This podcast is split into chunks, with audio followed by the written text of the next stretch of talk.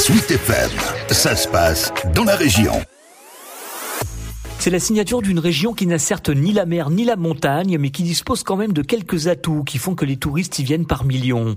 L'histoire, le patrimoine, les arts, la nature, les sciences. Au-delà de ces richesses se niche aussi une identité dont on peine parfois à dresser les contours.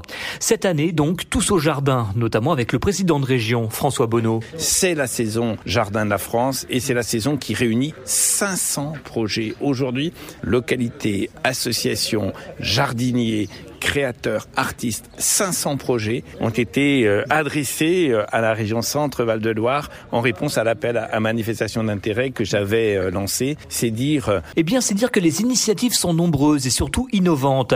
Et juste pour prouver que le surnom de Jardin de la France n'est pas usurpé, ces nouvelles renaissances en Centre-Val-de-Loire sont placées sous le haut patronage du célèbre jardinier en chef de Versailles, Alain Baraton. C'est à mes yeux l'une des régions déjà qui a les noms qui chantent le plus. Quand vous vous promenez dans cette région et qu'on voit le nom des grandes bâtisses quand on voit Chambord, Chenonceau, Valmer, euh, Le Rivaux, etc., on ne peut être qu'admiratif. On n'a qu'une idée d'ailleurs dans cette région, c'est quitter la route dès qu'on voit un panneau. Le chroniqueur jardinier qui s'inspire souvent des jardins de la France et dans toute leur diversité. Alors vous avez des jardins classiques comme à Chambord qui ont réussi à renaître. Vous avez Chaumont-sur-Loire, là où nous sommes, qui est quand même un laboratoire de jardin exceptionnel. Nous conversions il y a un instant avec Stéphane Bern qui a là encore décidé de s'installer dans la région. Donc cette région est un jardin. L'idée qu'un jardin célèbre les jardins ne peut que me réjouir. Stéphane Bern, lui, est un amoureux des vieilles pierres, ça on le sait. Mais quand ces dernières sont magnifiées par des jardins inspirés, alors là... Oui, absolument. Ce qui est important, c'est de faire en sorte que tous les jardins de la région centre-Val-de-Loire jouent le jeu. Parce qu'il y a tellement de jardins différents.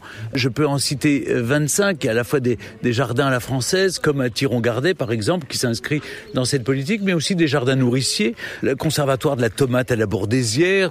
Et je crois que ce qui est important, c'est que tous les jardins se mettent ensemble pour célébrer le printemps euh, et puis de montrer que la région Centre-Val-de-Loire est vraiment le jardin de la France. Et bien sûr, cette richesse n'est pas l'apanage que de la vallée de la Loire, quand même à le rappeler Stéphane Bern, heureux propriétaire depuis dix ans du Collège royal et militaire de Thiron-Gardet en Eure-et-Loire. Et si vous voulez, j'essaye de tirer la région vers le département d'Eure-et-Loire parce que la plupart des choses se déroulent sur les châteaux de la Loire. Alors, vous savez, j'essaye d'être non seulement un défenseur de ma région, mais un défenseur aussi de mon département, qui est l'Eure-et-Loire. Ces nouvelles renaissances sont donc 500 bonnes raisons de sortir s'aérer en Centre-Val de Loire.